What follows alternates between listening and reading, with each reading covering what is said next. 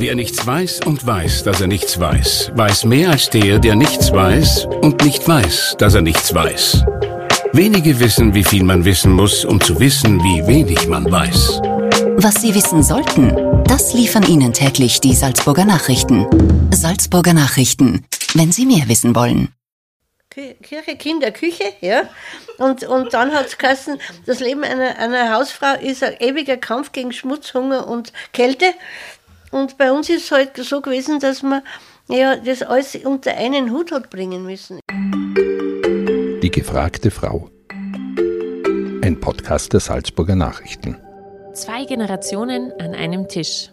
Cecilia Lublasser ist 82, ihre Schwiegerenkelin Magdalena Lublasser-Fasal ist 32 und wiederum frisch gebackene Mama. Alle wohnen unter einem Dach. Ein Gespräch über Mütter früher und heute und darüber, wie sich das Frauenbild gewandelt hat. Mein Name ist Sabrina Glas und heute freue ich mich besonders. Wir haben nämlich eine Premiere bei unserem Podcast Die gefragte Frau. Und zwar habe ich nicht nur eine Interviewpartnerin vor mir sitzen, sondern sogar zwei. Cecilia und Magdalena sind zu uns gekommen. Magdalena hat sogar ihre kleine Tochter Marie mitgebracht, die sieben Monate alt ist und auf die meine Kollegen jetzt gerade aufpassen. Herzlich willkommen. Ich freue mich sehr, dass ihr heute bei uns seid. Hallo. Magdalena, du bist quasi frisch gebackene Mutter. Du hast vor sieben Monaten deinen jüngsten Sprössling, die kleine Marie, auf die Welt gebracht. Vor 15 Jahren hast du dein erstes Kind bekommen. Hast du jetzt irgendeinen Unterschied festgestellt? Ähm, ja, sogar sehr deutlich. Ich sage auch immer zu meinen Freundinnen, ich habe das Gefühl, ich habe ein Kind quasi bekommen im Mittelalter und jetzt eins in der Moderne, weil sich so viel getan hat und ich das gerade jetzt erst so richtig merke. Zum Beispiel, also am meisten fällt es mir auf beim Thema Internet. Als die Sarah zur Welt gekommen ist, hat man noch nicht mal ein Smartphone gehabt. Das heißt, ich habe zwei Bücher gelesen und wenn sie was gehabt hat, habe ich halt im Buch nachgeschaut. Warum weint sie jetzt oder wie fütter ich sie oder so. Und heutzutage, es kennt jeder von uns, sobald irgendwas ist, schaut man halt sofort aufs Handy. Ähm, und ich finde, das ist für mich der größte Unterschied. Also auch sowas wie Schwangerschafts-App, das hat es halt überhaupt nicht gegeben. Und das hat Vorteile, aber auch Nachteile. Genau. Und wie ist es generell? Bist du heute vielleicht ein bisschen gelassener als früher? Ist es vielleicht wie Radfahren und man verlernt es nie oder steht man immer vor neuen Herausforderungen? Ähm, ich glaube, dadurch, dass Sarah ein sehr einfaches Baby war, war ich gleich gelassen, kommt mir vor. Ähm, es ist schon auch das, dass man das Gefühl hat, okay, man kennt eh schon alles. Also es hat bei der Sarah auch schon sehr gut geklappt. Ähm, aber die Herausforderung ist, glaube ich, dass jedes Kind anders ist. Also man merkt, dass Dinge, die die Sarah geliebt hat, der Marie überhaupt nicht taugen und umgekehrt. Also ich glaube, wenn wer fünf Kinder hat, das wird der Zilli wahrscheinlich auch so gehen mit drei Kindern, jedes Kind braucht was anderes. Und genau. Also ich glaube, von der Einstellung her ist man gelassener, aber man muss sich trotzdem auf jedes ganz neu einstellen. So ist es. Ein schöner Übergang. Also ich habe selber drei Kinder Genau, Cecilia, ich wollte dich gerade fragen, ja. bei dir ist es ja noch viel länger her. Du hast drei ja, Kinder das, auf die das Welt kann gebracht. Man mit der heutigen Zeit ja überhaupt nicht mehr vergleichen. Das sind Sachen, die, es hat trotzdem mal, äh, wie ich das erste Kind gekriegt habe, hat es keine keine, keine Wegwerfwindeln geben. Es hat nur Stoffwindeln gegeben, die man jeden Tag hat müssen auskochen in einen, in einen Häfen und am, am E-Herd und, und, und spülen und schwemmen und, und aufhängen und möglicherweise bügeln auch noch, weil es dann keimfrei waren und so. Also es war schon eine, eine große Herausforderung.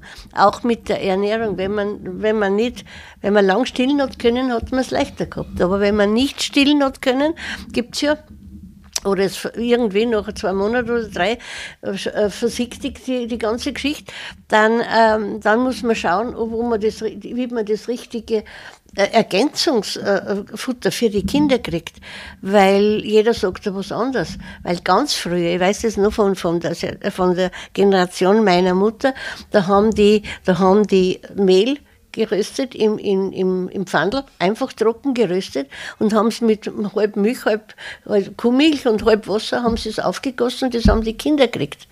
Also würdest du sagen, dass es heute eigentlich leichter ist als früher? Ja, in gewissem Sinne auf jeden Fall. Also so gerade was, was eben äh, die Pflege und, und das alles äh, betrifft. Also wir haben halt einen Bootwandel gehabt und, und für die Kinder zum Boden oder, oder gut, das ist, haben sie halt auch noch, aber irgendwie, nein, es war ganz anders. Zuerst einmal schon die, die, äh, die Vorsorge. Da ist man einmal Inwiefern? zum Frauenarzt mhm. gegangen, schauen, ob man wirklich schwanger ist oder nicht. Und dann ist man irgendwann zu einer Kontrolluntersuchung gegangen. Das war aber alles. Und, und dann ist man, ich war sehr jung, wie, wie ich das erste Kind gekriegt habe. Ich war 19, nicht ganz, 18,5.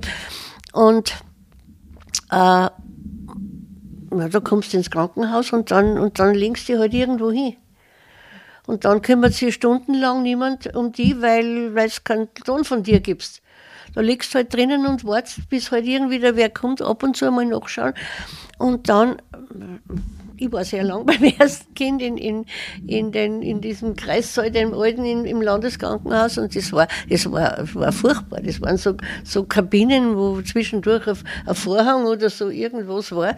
Und nebenbei gebären die Frauen die ihre Kinder und die eine schreit und die eine stöhnt und die eine tut gar nichts und, und ja, irgendwie. Und also das heißt, die Vorsorge war ganz anders, aber du hast vorhin auch schon erzählt, eigentlich war es nach der Geburt auch ganz anders. Du hast als Sekretärin gearbeitet und damals war es eigentlich Usus, dass man nach acht Wochen, ja, sechs hat, Wochen wieder ja, arbeiten gehen musste. Wie war das vor denn? Dem, vor dem errechneten Geburtstermin sechs Wochen Mutterschutz gehabt. Und, äh, und dann, ja, und dann, wenn es da dann passiert ist, dass die, dass die Geburt früher äh, gekommen ist, äh, als, als zum errechneten Termin hast du halt die Wochen oder die zwei verloren. Ne? Aber nach, nach der Geburt waren dann wieder üblich sechs Wochen. Und dann, wenn du gestillt hast, hast du acht Wochen. Mutterschutz gehabt. Du hast es aber. Das, und du, du musstest das beweisen. Du musstest das beweisen. Du musstest da jetzt in der Kapitelgassen oder Kaigassen irgendwo da hat so also eine ja, so Untersuchungs-, wo man sich arbeiten hat müssen. Wie hat man das denn damals eigentlich beweisen können? Es ist ja schwierig, sowas zu beweisen, dass man stillt. Dass man stillt, ja, das kann man, das kann man ganz einfach. ich muss lachen. Es war, so, es war nämlich wirklich zum Lachen. Man ist dort hingekommen und dann, und dann, äh, ja, stillen Sie noch? Ja, ja. Ja, ja, mm, mm, und dann, ja, das, so quasi, sagen Sie mir das, also beweisen Sie mir das und so. Na, dann hat man halt müssen, so wie wenn man halt still die Brust entblößen und, und dem halt beweisen, dass da was rauskommt. Ich meine, das kommt eh, wenn man wenn man genug Milch hat, kommt da eh was raus. Magdalena, kannst du dir das heute vorstellen? Nein, unvorstellbar. Nein, das kann man sich, es ist wirklich unvorstellbar. Das kann man sich nicht vorstellen. Gut, sonst ist, aber mir ist das, ich habe mich schon geärgert, das muss ich schon ehrlich sagen. Aber Weißt du, wie lange das noch so war? Wie nein, lange ist das nein, her? Das weiß ich nicht, weil mein, mein nächstes Kind dann sieben Jahre später erst auf die Welt gekommen ist. Mhm. Martina ist dann erst im, ist 1963 geboren und, und äh, da war Dezember, das nicht mehr so. Nein, und, und der Norbert im April 1957 und das waren sechseinhalb Jahre. Da war das dann nicht mehr so. Mhm. Nein, da war das dann nicht mehr so. Da hat es dann ja auch schon ein, Karenz, ein Karenzjahr gegeben. Genau, das hat es bei deinem ersten Kind bei Norbert noch Nein, nicht gegeben. Nein, das habe ich mir freiwillig genommen, das wollte ich. Das wollte ich, wollte, ich wollte bei meinem Kind daheim sein. Das hat zwar damals in meinem Alter niemand gemacht, weil ich war damals nicht einmal 19 Jahre alt, aber es war mir wichtig. Zilli, was haben die gemacht mit den, also was haben die anderen gemacht bei den Großeltern lassen oder die Kinder? Äh, die nach oder, sechs Wochen oder zu, damals war es ja nur so, dass ja das, das, das große Ideal von, von, von allen jungen Mädchen war zu heiraten und dann, und dann Hausfrau zu sein. Ah, okay, ja. Es hat ja sehr wenige. Klar. Ja, du, Entschuldigung. Es hat ja sehr wenige berufstätige Frauen dazu mal gegeben. Also in, im Vergleich zu heute. Aber naja. Ihr seid ja, ihr seid ja beide jetzt eigentlich sehr jung Mutter geworden. Du warst 19, du warst 17. Wie erging es euch damit? Fangen wir vielleicht mal bei dir an, Magdalena. Wie war das mit 17 Jahren, also quasi eigentlich als Teenager Mama zu werden? Ähm, also ich muss sagen, ich war da mit meinem jetzigen Mann ja schon vier Jahre, drei Jahre genau ein Paar und wir haben auch damals schon geplant gehabt zu heiraten und auch äh, Zukunft. Ähm, trotzdem für uns war das Schwierigste oder für mich, dass ich mitten in der Ausbildung war. Ich war in der Hack und ich habe mir dann gleich gedacht, ah, wie mache ich da jetzt weiter? Wie soll das funktionieren? Ähm, das war so das größte Fragezeichen, weil ähm, die Sarah war immer sehr, ähm, ja, sehr einfaches Kind, kann man so sagen. Ja, sie war ähm, einfach fast nie anstrengend. Also ich kann mich selten daran erinnern. Und bei uns war es halt auch dieses, äh, dadurch, dass die Familie da war, wir haben ja vorher schon dort gewohnt. Und das war auch so die erste Reaktion von der Familie, wie wir gesagt haben, wir kriegen ein Kind. Und dann gleich so, die zweite Frage war irgendwie so, und können wir uns jetzt freuen? Und ich erinnere mich noch, mein Schwiegerpapa gleich die Zigarren geholt und irgendwie Sekt. Und ich war noch total im Schock. Und alle waren, ja, also es war sofort dieses, ja, wir freuen uns und wir schaffen das. Und das ist bestimmt auch ein Mitgrund, warum es so gut geklappt hat.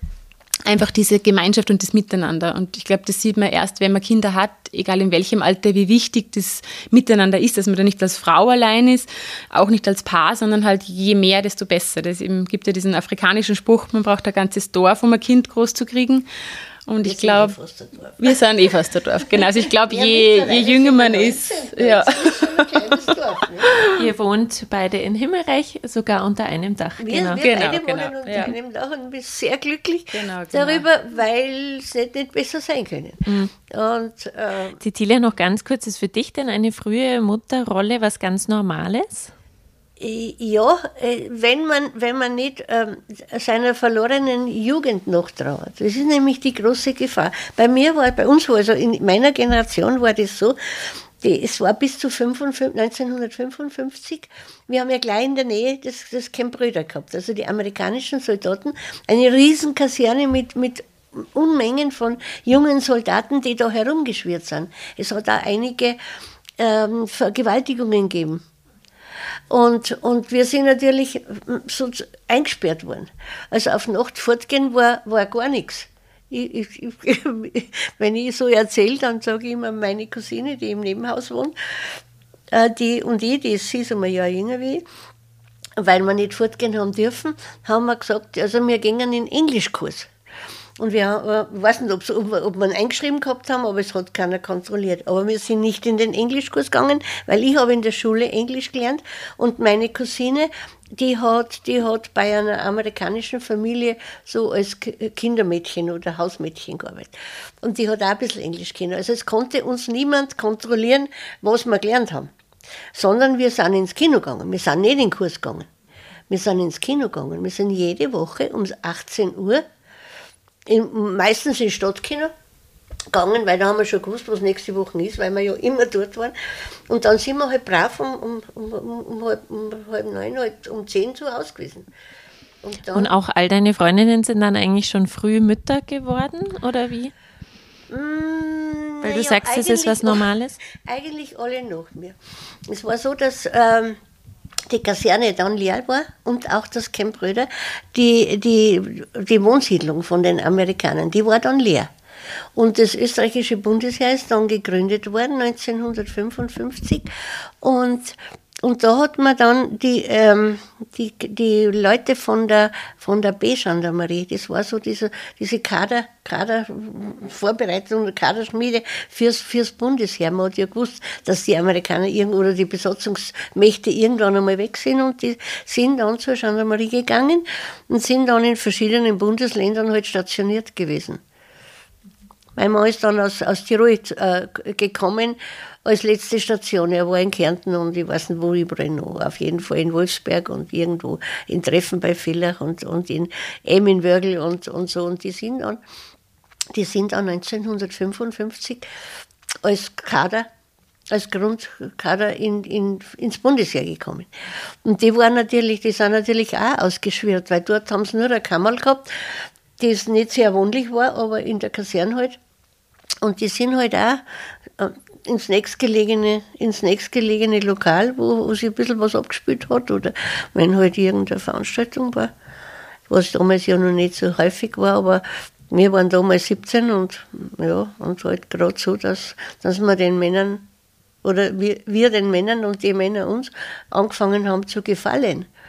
Ja, und dann hast du halt, dann, dann triffst du halt einen, der dir gefällt und, und dann, und dann. Und so habt ihr beide euch auch kennengelernt? So haben wir uns auch kennengelernt. Mhm. Und dann war, dann hat es äh, die, ähm, die Vorschrift gegeben für die jungen Soldaten, die, die haben, wenn sie geheiratet haben, eine Dienstwohnung in der Wolserfeld-Siedlung bekommen. Dort, wo die Amerikaner gewohnt haben. Und, und da hast du aber müssen heiraten. Das heißt, du hast müssen heiraten, du hast den Standesamt mit der standesamtlichen Bescheinigung, also mit der Heiratsurkunde, hast dann müssen wahrscheinlich in die, in, in irgendwo in eine militärische Kanzlei gehen und das sagen. Also ich bin jetzt verheiratet und ich möchte jetzt bitte innerhalb von sechs Wochen ein, oder ich kriege dann eine Wohnung. Und innerhalb von sechs Wochen hat man dann, wenn man gern kirchlich geheiratet hat, und das haben wir, sind wir dann, also zweimal, haben wir dann zweimal geheiratet. Einmal standesamtlich ganz bescheiden und einmal halt mit einer Hochzeit. Also ihr habt das in Anspruch genommen? Ja. Genau, ihr habt dann auch ja, früh geheiratet. Zu Hause, mhm. zu Hause bei mir hat meine Schwester gewohnt. Und die, bis die ihr, ihr Haus fertig gehabt haben, haben wir äh, gewartet bis und dann, wie, die, wie meine Schwester ausgezogen ist, haben wir, hat dann Papa gefragt, ob, ich, ob, ob wir das Haus nehmen. Sage ich, äh, in de, so wie es jetzt ist, geht es nicht, weil das einfach zu wenig Platz ist. Du brauchst für drei Kinder brauchst du mehr Platz. Du brauchst zumindest ja, zwei, drei Kinderzimmer. Genau, und das ist eigentlich auch das Haus, wo ihr heute gemeinsam unter einem Dach wohnt. Ja. Ihr habt das vorhin schon angesprochen, ja, ja, das funktioniert ja mhm. sehr gut. Ähm, wie ist es da denn mit eurem Zusammenleben? Cecilia, gibst du der jungen Familie gern auch mal Ratschläge und du, Magdalena, nimmst du das gerne an? Wie funktioniert das bei euch? Ja, das muss man sehr, das muss man sehr sparsam dosieren. Ab und zu sage ich, es war vielleicht gut oder man konnte das so machen, aber im Großen und Ganzen sage, widersprich mir, wenn das anders ist. Aber ich, ich habe das immer nach dem Prinzip, misch dich nicht ein oder, oder, oder halte zurück, weil man merkt ja, dass ich gern, dass ich gern rede mit Leuten und so. Aber nein, das funktioniert wunderbar. Magdalena, wie siehst du denn das? Wo sind für dich die Grenzen? Was nimmt man gerne an und wo fühlst du dich vielleicht aber auch bevormundet? Das kann es ja auch geben. Um, ähm, also ist, wie die, wie die Tilly schon gesagt hat, das ist, ähm, man merkt, dass sie selbst darauf sehr bedacht ist, eben keine Ratschläge zu geben. Es gibt ja auch, wenn man das ein bisschen anschaut, Ratschläge sind ja auch Schläge, sagt man. Und das spüre ich nicht. Na, ähm, also und auch diese Grundhaltung der Toleranz ist einfach bei uns extrem spürbar wir haben auch ähnliche Werte, ähnliche Vorstellungen, was wichtig ist. Also uns ist wichtiger, wir setzen uns auf einen Café gemeinsam zusammen, anstatt jetzt eben unsere Wohnungen zu putzen. Ähm, das scheint recht gut zu funktionieren bei euch. Cecilia, Dank, ja. dich würde ich gerne noch fragen, gibt es irgendetwas, was du rückblickend in deiner Erziehung gerne anders gemacht hättest? Ach Gott, ich, ich habe schon so viel nachgedacht. ja, ich habe schon so viel nachgedacht, Wer weil nicht? ich, äh, ja schon. Ähm, ja, ich meine, mit der eigenen Kindererziehung äh, macht man natürlich Fehler. Jeder Mensch macht Fehler, weil er immer das Beste, Beste will. Aber nachdem das so gut gelungen ist, im, im Rückblick, dass ich mir denke, die sind alle, die sind alle äh, partnerfähige, liebesfähige. Und Gescheide. Gescheide, ja, die, die Gescheide, das, das, das ist eine Gnade. Das hat, das hat nicht jeder. Und wenn irgendwer, ist eh nur einmal vorgekommen, jemand der Klasse hat wiederholen müssen, nein, schon zweimal, äh, dann ist es in verschiedenen Generationen, aber dann ist es keine Tragödie. Es hat niemand einen Druck gekriegt und es hat jeder äh, das sich aussuchen können, was er, was er gern tut. Also mal zuerst eine gescheite Ausbildung, da war mein Mann die uns ganz einig, dass wir Reichtümer nicht zu, ver, nicht zu vererben haben werden, weil wir ja, die, die jungen Soldaten haben ja, von, die haben ja so wenig verdient. Und später halt, es geht halt mit dem Beamtenstatus immer ein bisschen in die Höhe und ich hab auch, ich war lang immer berufstätig und, und es ist irgendwie ganz gut gegangen und von, vom, von, vom Erbe von meiner Mutter, die sehr sparsam hat sein können und sehr, sehr gut mit Geld umgehen hat können und aus jedem, allem und jedem was machen hat können. Und äh, wir haben das gelernt. Das ist uns in Fleisch und Blut übergangen. Und ich kriege heute nur Bauche, wenn ich, wenn, ich, äh, wenn ich ein Stück übersehe im Kühlschrank und das verdirbt dann. Dann muss ich es ja, entweder einheizen oder am Komposthaufen geben, damit es nicht ganz nutzlos ist. Also ich, ich, ich kriege Zustand, wenn ich sehe, wenn die Kinder einmal oberbeißen von der Semmel und dann schmeißen sie es im Mistkübel. Und ich hoffe, ich habe das auch den, den Kindern beibringen können. Und eines der wichtigsten Dinge, die für, für, für mich, äh, das war, dass ich meinen Kindern versucht habe, ähm, zu vermitteln, dass man das, was man tut, im Beruf, arbeitsmäßig, dass man das gern tut. Ich habe immer gesagt, ich tue auch nicht gern Fenster putzen, aber es muss geschehen und wenn du singst dabei, dann ist das viel einfacher. Nicht? Das ist ein guter Weg, das erträglicher zu machen. Naja, freilich, es ist aber so. Mm. Wenn, wenn man, äh, ich, man, kann, man kann alles tun. Es ist ganz wurscht, was man tut. Aber man sollte es bitte nicht mit einem hängenden Gesicht und mit hängenden Mundwinkeln tun und äh, muss ich schon wieder arbeiten oder so, sondern man, ja, es kommt natürlich darauf an, wie das Arbeitsklima ist und wie, wie die Kollegen sind, wie die Chefs sind und so. Es war auch nicht immer, weiß Gott, wie hervorragend, aber meistens war es ganz gut und ich bin halt so schön langsam ein bisschen so weit gekommen, dass ich den, den letzten Beruf, den ich gehabt habe, dann also gut mit, mit Herz und Seele ausüben habe können. Wo warst du da? Ich war an einem Universitätsinstitut in der Naturwissenschaftlichen Fakultät in der Geologie und das ist eine sehr, sehr äh, komplexe und eine sehr interessante Materie. Und ich habe furchtbar viel gelernt, die ich natürlich mittlerweile schon zum Teil wieder vergessen habe. Ich hab, kann halt keinen Stein mehr bestimmen, wenn er nicht ganz, ganz, ganz genau so ist, wie es, wie, wie. Ich bin bei sehr vielen Exkursionen mitgenommen worden. Erstens, weil ich Autofahren habe können und manchmal auch äh, Studenten transportiert habe. Und, und manchmal auch, weil, weil es einfach billiger und günstiger war, wenn man die, wenn man die Studenten versorgen hat können, also mit, mit Nahrung versorgen hat können. Also wir haben so Selbstversorger-Exkursionen gestartet und das war immer sehr gut und ich habe sehr guten Kontakt gehabt zu den Studenten und es war immer, es war immer sehr, sehr nett, also nette Leute und und der Chef hat gemeint, es ist gut, wenn eine Frau mit ist, weil die, die Studenten in der Geologie sind ja meistens Männer. Junge Burschen, ne? junge Männer. Aber manchmal schon ein Mädchen auch dabei, aber so im, im Verhältnis 1 zu 10 oder 2 zu 10. Bist du damit immer gut klargekommen? Ja, immer. Immer. Und da musst halt, da kommt dann natürlich äh, die familiäre äh, Erfahrung zugute.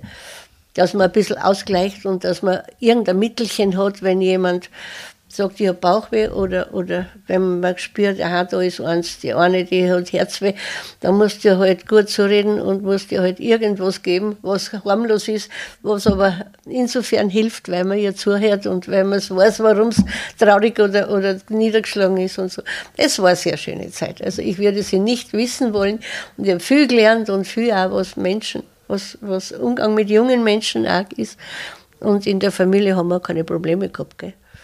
Magdalena, wie ist es denn bei dir? Du hast ja auch einen Job, der dir sehr viel Spaß macht.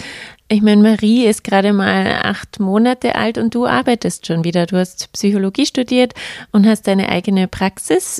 Wann hast du wieder angefangen zu arbeiten? Wie ist das bei dir? Also ich habe ähm, vor der Schwangerschaft quasi, äh, also in der Schwangerschaft auch noch gearbeitet und dann auch meinen Patienten Bescheid gesagt, dass ich jetzt ein paar Monate Pause mache. Habe dann im Endeffekt, ich glaube, drei Monate waren es mit Geburt oder vier vielleicht, ja, vier Monate genau. Und dann langsam wieder angefangen, einzelne Stunden zu machen. Ähm, ich meine, ich glaube, das kennt jede Mama, die arbeiten geht. Man hat schon noch immer dieses schlechte Gewissen, kann ich mein Baby jetzt überhaupt woanders lassen? Ähm, aber es war für meinen Mann und mich von Anfang an klar, wenn wir noch ein Baby bekommen, ich bin eine selbstständige Frau, dann, dann wollen wir das gemeinsam irgendwie ähm, organisieren. Und darum haben wir auch von Anfang an darauf geschaut, dass er auch eine sehr gute Bindung mit der Maria aufbaut. Und da merken wir beide jetzt im Nachhinein auch, ähm, dass dieser Papa-Monat extrem viel hat. Er war einen Monat zu Hause nach der Geburt. Das heißt, er kann sie genauso gut versorgen wie ich. Ich meine, füttern tue ich sie nach wie vor, aber alles andere ähm, da hat sich auch meine Einstellung geändert zu früher, also wie die Sarah auf die Welt gekommen ist. Ich habe das erste Jahr sie keine Minute aus den Augen gelassen. Also ich bin dann nach einem Jahr mal zum Friseur und habe da geschwitzt vor lauter Aufregung, oh Gott, was ist jetzt mit dem Kind? Und ähm, ja, da merkt man auch, wie viel es mit einem selbst zu tun hat und dass es auch für einen passen muss. Und ähm, jetzt ist es so, wir haben vom Anfang an gesagt, gut, wir schauen, dass wir beide uns um sie gut kümmern können. Und ich bin ihm in der Woche vier Stunden weg und habe aber auch kein Problem damit, weil ich weiß, er kann sie beruhigen, ähm, er kann sie eben ja, versorgen einfach auch. Also man merkt, wie es einfach auch immer mehrere ähm, Faktoren dazugehören. Ganz viel, wie man sich selber fühlt. Ähm, und natürlich ist auch wieder so, dass es sicher nicht mit jedem Baby geht. Cecilia, ist es für dich denkbar, so ein Papa-Monat? Kannst du dir das überhaupt vorstellen? Oder? Ja, jetzt schon. Mhm. Wenn ich mir meine Enkel anschaue und auch beim Norbert schon, weil der war auch so, so ganz anders wie mein Mann, weil damals Norbert ist dein Sohn, dein erster aber das Sohn? ist mein Sohn, ja. Mein Mann ist vor 20 Jahren gestorben. Also ich bin jetzt schon sehr lange allein und, und sehr selbstständig und ich habe mein eigenes Leben neben der Familie. Ich meine, man, man, man stellt ja, naja, man stellt keine Ansprüche, sagen wir so, aber ich bin sehr glücklich, dass das so gut funktioniert. Aber da müssen alle zusammenhelfen und meine Tochter Christina sagt immer, das funktioniert bei uns so gut, weil man jeden so sein lässt, wie er ist. Auch die Schwiegerkinder, die oder Schwiegerenkel, die dazukommen, da wird jeder so äh, genommen, wie er ist. Der eine ist, ist, ist mehr äh, offen und der andere ist ein bisschen verschlossen. Der braucht ein bisschen Zeit. Und, und es ist jeder anders. Und das ist genau das, äh, auf was man achten muss. Ich werde öfter gefragt von bekannten Freunden, wie mir geht das denn bei euch? Warum geht das so gut? Ich sage, da kommen ein paar Sachen zusammen, die Magdalena hat es eh schon gesagt. Äh, die Toleranz. Ich weiß, ich habe ein Gegenbeispiel in der Nachbarschaft, wo keine Toleranz herrscht, wo es ständig Streit gegeben hat äh, und äh, um Kleinigkeiten. Ähm, und das ist mir also wirklich, wirklich als, als Negativbeispiel so, so äh, nachgegangen eigentlich. Und bei uns hat das eigentlich immer ganz gut funktioniert, weil jeder lässt jeden so sein, wie er ist. Und wenn es einmal Unordnung ist, beim Umbau. Ich kann mich erinnern, wie die, wie die, die das Dachgeschoss ausgebaut haben. Da ist das Dach bei meinem Küchenfenster, habe ich gerade rausgeschaut und da war der Fürst, die haben sie in Teile geschnitten und, und, und das ist vor meine Schwester gesagt, ich werde narrisch, ich sterbe, wenn es so ausschaut. Ja. Nein, es hat nicht, ja, es hat eine Zeit hat es natürlich fürchterlich ausgeschaut. Eine Freundin ist einmal, hat mich mal besucht, hat gesagt, nein, wenn ich das sehe, ich konnte ich konnt rennen. Dann sage ich, na, zum, zum Rennen ist da nichts. Und dann, hab ich, dann, hab ich ein, dann bin ich zur Knieoperation ins Krankenhaus gegangen und habe gewusst, ich bin jetzt also vier Wochen oder was oder fünf nicht zu Hause. Und dann habe ich mir halt gewünscht, sie möchten da bitte ums Haus ein wenig zusammenräumen. Ich sage das jetzt Habt so. ihr das gemacht? Natürlich. Alles verdrängt von diesem Umbau, keine Ahnung. es war, ja, und dann haben wir gemeinsam das Dach aufgearbeitet. Gemeinsam mit einer Baufirma, weil die mussten das in den Dachbelag also, äh, entsorgen und, und dann ist das Gerüst, also das Holzgerüst übrig geblieben. Und der Martin hat gesagt, was tun wir denn? Lassen wir es wegführen oder, oder schneiden wir es zusammen? Verharzen wir es. Habe ich gesagt, wir verharzen es. Du schneidest und ich richte, ich richte es auf. Also ich schlichte es auf. Ne? So haben wir es gemacht. Und ich heize immer noch mit unserem alten Dach. Aber das ist überhaupt auch so ein Punkt, dass wir auch vieles gemeinsam machen. Und jeder kann was anderes. Also mein Mann zum Beispiel ist handwerklich recht geschickt und die Tilly zum Beispiel kann einen Holzstapel aufrichten. Und jeder, der schon mal probiert hat, ich kann es nicht. Und das soll man aber gescheit machen, weil sonst fällt der um. Und das ist halt Ja, das genau ich von das. meinem Vater gelernt. Ja, das das sind ja. auch diese Dinge, die sind so. Ihr ergänzt euch Genau, ganz wir gut. ergänzen uns gut. Okay. Ja, Das genau. kann ja nicht jeder alles können. Ja. ja, das Äh, stimmt. es, ist, es ist so, dass man sich wohl für viele, viele Sachen interessieren kann. Ich weiß das aus eigener Erfahrung. Aber man kann nicht alles kennen. Man kann alles probieren. Aber wenn es dann halt nicht so ist und wenn es der andere besser kann, dann ist es halt gescheiter, wenn es der andere macht. Und das ist halt auch für, bei, bei den Kindern merke ich sowieso, aber der Sarah, ich sage immer, die hat so viele Bezugspersonen und von jedem lernt was anderes. Wir sind, also die Oma kann total gut singen, meine Schwiegermama ist kreativ, mein Mann und ich sind ganz anders, der Schwiegerpapa ist wieder anders und für Kinder ist es so wertvoll, auch das zu sehen, jeder kann was anderes, jeder tut mit mir anders. Also auch, ich glaube, man braucht da selber die Toleranz der Familie gegenüber zu sagen, und jeder behandelt das Kinder anders. Die einen sind strenger, die einen geben das zum Essen, da darf es länger aufbleiben, mehr Fernsehen, weniger. Es macht diese Vielfalt aus, die auch die Persönlichkeit von den Kindern so gut unterstützt. Also das ist uns auch immer total aufgefallen, gerade bei der Großen, ähm, wie sie das in ihrer eigenen Entwicklung unterstützt hat. Nicht zu sagen, ich muss so sein wie die Mama oder wie der Papa, sondern einfach, ich nehme so von allen ein bisschen das, das Beste raus und finde meinen eigenen Weg dann in diesem ganzen ähm, Umfeld. Ich glaube, auf das kommt es ja drauf an. Wenn ich mir denke, wenn ich meinen Mann und, den, und meinen Sohn vergleiche, die sind, die sind in, in der ganzen Haltung, in dem ganzen Lebensstil total anders. Und ich wollte auch nie so sein wie meine Mutter. Bestimmend und das tust du jetzt und, und wenn du nicht brav bist, dann mag ich dich nicht und so.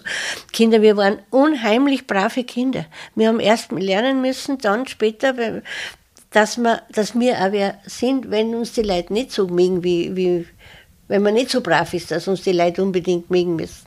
Das hat, das Ganz hat sich- anderes Selbstbewusstsein. Nein, das muss man aber lernen. Du kannst dich niederdrücken lassen und das, dein Leben also so dahin vegetieren oder du stehst dir auf und sagst, ich bin nicht groß, aber ich, ich ein bisschen was. Was hat sich denn da früher im Vergleich zu heute geändert? Wie nehmen wir Frauen uns selber wahr? Hast du das Gefühl, wir sind wenn wir jetzt mal bei den Frauen bleiben, selbstbewusster geworden? Ja, sehr viel selbstbewusster geworden. Ich bin, ich habe schon sehr früh angefangen ich habe, bin einmal gefragt worden, ob ich nicht die Frauengruppe in der Gemeinde übernehmen möchte. Da war ich was auch nicht was, gute 20 Jahre oder 25 vielleicht, ich weiß es nicht. Ich habe sie dann also jahrelang, also acht oder zehn Jahre geführt und es ist, hat mir Spaß gemacht. Dann bin ich ja, nach, ja, dann bin ich dann auch mal gefragt worden, ob ich, ob ich auch eine Position übernehmen möchte. Habe ich dann abgelehnt, weil die Kinder noch zu klein waren. Äh, ich hätte ein bisschen ein Talent gehabt für die, für, also ein bisschen ein Einblick in die Politik hat mich sehr interessiert, interessiert mich heute noch. Und, und, aber ich habe das nicht, nicht weiterverfolgt, weil eben, ja, mit häuslichen Situationen und auch mein Mann das nicht gern, ja, er hat mich nicht unterstützt, sagen wir mal so, in der Beziehung. Und, und ich habe das dann auch lassen, aber ich habe dann auch die Frauenbewegung abgegeben. Aber ich habe immer noch einigen Kontakt mit, mit den damaligen äh, Frauen, die mir geholfen haben. Es war, ja, es war ja hochinteressant, wie sie die Frauen in die, ja, in die Politik gekämpft haben. Ihr könnt ihr einen Roman erzählen. Ich könnte also, ja, aber das tue ich jetzt nicht, weil ich weiß, dass das, dass das nicht alle Leute interessiert. Aber, Aber du glaubst schon, dass vor allem feministische Bewegungen zum heutigen Selbstverständnis der Frauen beigetragen haben. Zum Beispiel Johanna Donal, die ähm, erste Frauenministerin Österreichs. Ja, es hat aber schon vorher, vorher auch eine, eine Frau gegeben, die Grete Rehor geheißen hat, die eine, eine der ersten Politikerinnen war. Dann zu meiner Zeit war, waren im, im, im Salzburger, ich weiß nicht was, im, im Land, die Annemarie Denk die ich, die ich gekannt habe und viele andere Frauen auch, weil ich eben in der Organisation drinnen war. Und es hat sich da sehr, sehr viel geändert. Obwohl die Frauen, die dann an höherer Stelle waren, immer geklagt haben, dass sie so kämpfen müssen, dass sie von den Männern anerkannt waren. Ich weiß es aus eigener Erfahrung und aus eigenem Gespräch mit einer Kollegin, die im Landtag war und die gesagt hat, sie hat es wahnsinnig schwer. Aber Sind dir viele Steine in den Weg gelegt worden damals? Ja. In deinen Bestrebungen? Aber nicht von allen Seiten. Mhm. Nicht von allen Seiten. Zum Beispiel? Ähm, ich, habe immer mal irgendwann einmal einen blöden Satz äh, von mir gegeben, den ich, äh, da, also ich vielleicht wiederholen soll oder auch nicht, vielleicht schaut man, aber es ist mir eh wurscht. Solange es so viele dumme Männer gibt, habe ich gesagt, haben die gescheiten Frauen wenig Chancen. Bitte mir das zu verzeihen, ich bin jetzt äh, äh, schon ein bisschen milder geworden. Aber es ist immer nur so. Und ich bin nach wie vor der Meinung, dass, dass ähm, die Frauen das besser könnten. Magdalena, wie siehst du das? Ähm, also ich finde, ähm, gerade wenn ich das wieder höre von der Zille oder auch von Erzählungen von früher, dass uns das als Frauen jetzt oft gar nicht bewusst ist, was das bedeutet, was da gekämpft worden ist dafür, dass für uns das heute so selbstverständlich ist. Nein, das kann man Das ist einfach, also ich finde, das darf man nicht vergessen. Und was ich doch auch immer wieder das Gefühl habe, wie du sagst, auch wenn es eine Frau dann geschafft hat in der Chefposition, die, die Mehrfachbelastung ist trotzdem höher. Äh, man hat doch oft nur das Gefühl, gut, Haushalt muss ja auch noch ausgehen und ähm, Karriere auch noch und Partnerschaft auch noch. Also diese, wir Frauen können mittlerweile viel mehr machen als noch vor 30, 40, 50 Jahren, aber ich glaube, wir sind immer noch in der Entwicklung auch zu sagen, gut, und man gibt trotzdem noch was ab, weil irgendwie hat man eher das Gefühl, man stopft dann in so einen Tag halt viel mehr rein. Ähm, und genau, und wobei, was mir auch immer auffällt, ist, dass halt, wir haben so viel geschafft, die sind auch selbstbewusster geworden, aber was da oft so schlecht ist, ist dieses Konkurrenzdenken dabei. Also was Frauen über Frauen sagen, gerade beim Thema Kinder, das schockiert mich selber so oft, zu sagen, ja, und die geht arbeiten oder ist, man kann es eh nur falsch machen. Die eine geht arbeiten, das ist ganz schlimm, die andere bleibt daheim, das ist ganz schlimm, die gibt das Kind zur Tagesmutter, ein Wahnsinn, die gibt es in die Krabbelstube, die gibt es nicht in den Kindergarten, also und das ist was, wo ich mir denke, da kommt so viel Konkurrenzdenken zwischen den Frauen, was so traurig ist, weil es nur Energie kostet und, und man sollte eher auch tolerant sein und sagen, wow, wir haben so viele Möglichkeiten, ich kann es mir in gewissem Maße, je nach meiner Situation, aussuchen, zu sagen, gut, ich bleibe zu Hause, ich kriege, wenn es passt, ein Kind, zwei Kinder, wie auch immer, ähm, ich mache Karriere oder nicht, aber ich gehe meinen Weg und, und, ja, und sehe das auch nicht als selbstverständlich an, das überhaupt aussuchen zu dürfen heutzutage. Magdalena, welche Erkenntnisse gibt es denn da aus der Psychologie? Was macht die Erziehung mit uns? Erziehen wir Frauen eher dem Rollenbild einer Frau entsprechend und Buben eher dem eines Mannes entsprechend? Ähm, also ich habe jetzt keine Theorie greifbar, aber es ist natürlich schon, dass einerseits weiß man auch aus Untersuchungen, Mädchen haben das biologisch eher in sich. Also man hat versucht, die Kinder genderneutral zu erziehen, Mädels Autos gegeben und Burschen Barbies. Was ist passiert? Ähm, die Mädels haben begonnen, die Autos in den, im Arm zu wiegen und die Burschen haben mit den Barbies Autorennen gespielt. Also wir haben schon biologisch das in uns, die Anlage dazu eher auch ähm, für dieses ähm, Fürsorgliche und ähm, aber andererseits muss man sagen, natürlich ist das Gesellschaftsbild auch sehr stark ausgeprägt. Man kennt es auch, diesen, dieses Vorurteil, Mädchen können nicht gut in Mathe sein. Es ist immer dieses Burschen sind besser, obwohl man da wieder weiß, auch von Studien, das ist nicht so. Oder Mädchen wären auch in der Schule ähm, statistisch gesehen besser, nur das Selbstwert wird in den Burschen schon ganz anders vermittelt. Das Konkurrenzdenken oder auch dieses Bild zu sagen, ja, ein Manager, ein CEO, das ist ein Mann. Ich meine, das ändert sich Gott sei Dank mittlerweile. Aber, aber diese sehr schwierig. Aber sehr schwierig und diese gesellschaftspolitischen ähm, Dinge ziehen sich natürlich bis in die Familien durch. Ja. Man sagt ja immer noch eher zu einem Mann, ein Indianer kennt keinen Schmerz mhm. in der Erziehung. Ja, Hast genau. du das auch schon mal zu deinen Kindern gesagt, Cecilia? Hm, ich weiß es nicht. Der Norbert war eigentlich, ich habe nur einen Sohn. Und, und äh, natürlich ist es ein bisschen anders. Hast du die unterschiedlich erzogen, deine zwei Töchter und deinen äh, Sohn? Eigentlich habe ich es versucht, also immer auf den jeweiligen einzugehen, weil jeder ja anders ist. Aber der Norbert war eigentlich nie, nie ein harter Bub, sondern eher, eher ähm, fürsorglicher zu seinen Schwestern und so. Äh, und er, er hat es eigentlich, ja, er hat ja das Autofahren gelernt und, und, und er hat, ja, er hat sich ein bisschen, ich kann mich erinnern, Martina war so ein, ein gutmütiges Kind, was man er hat immer gesagt, ja, sie ist zu gut für die Welt. Hat er gesagt, Mama, mach da nichts draus, die kriegen wir schon. Das klingt sowohl damals als auch heute sehr harmonisch. Ja, Gibt es denn eigentlich irgendwas, worüber ihr euch streitet? Wir haben noch nie gestritten. Gibt es irgendwas, Cecilia, an der heutigen Jugend, was du so gar nicht verstehst?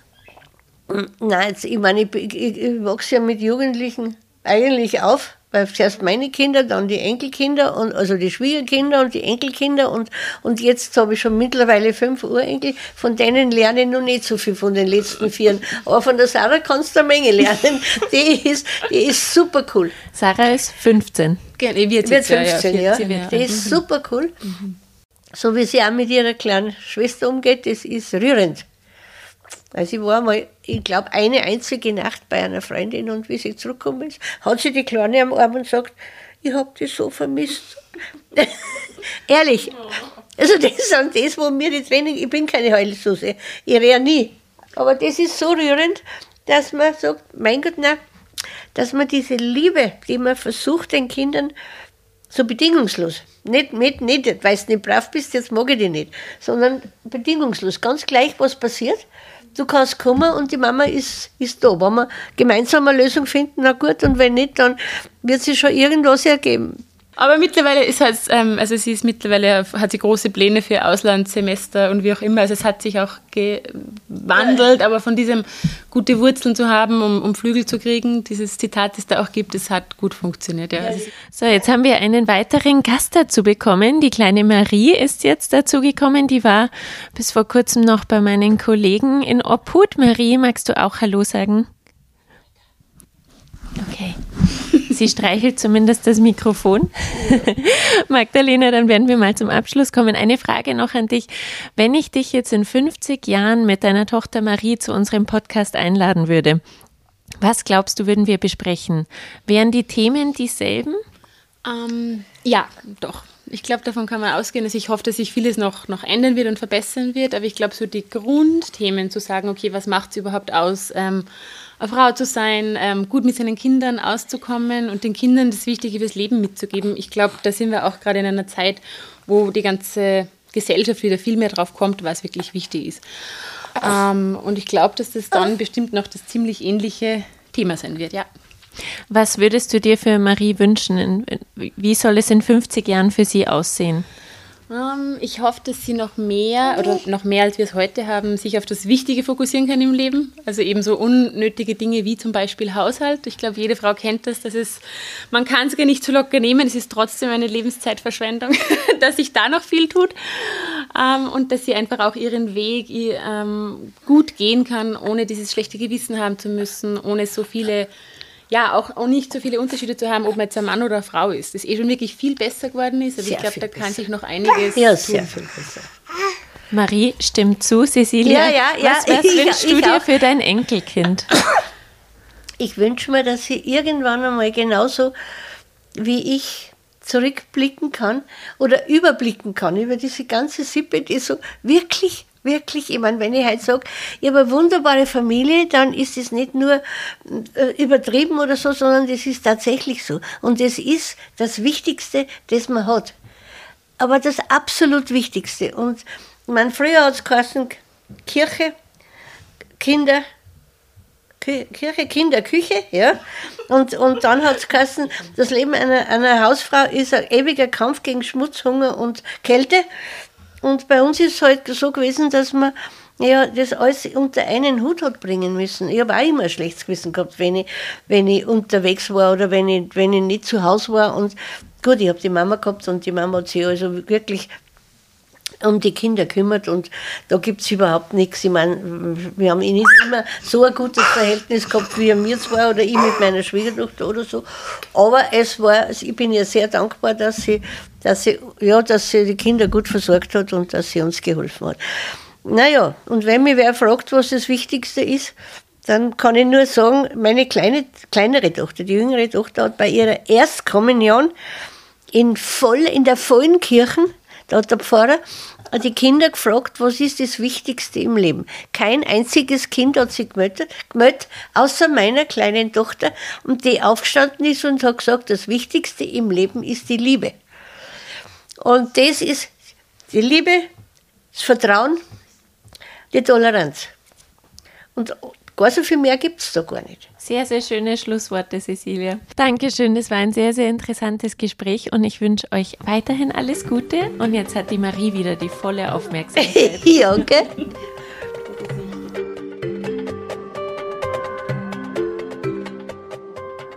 Das war ein Podcast der Salzburger Nachrichten.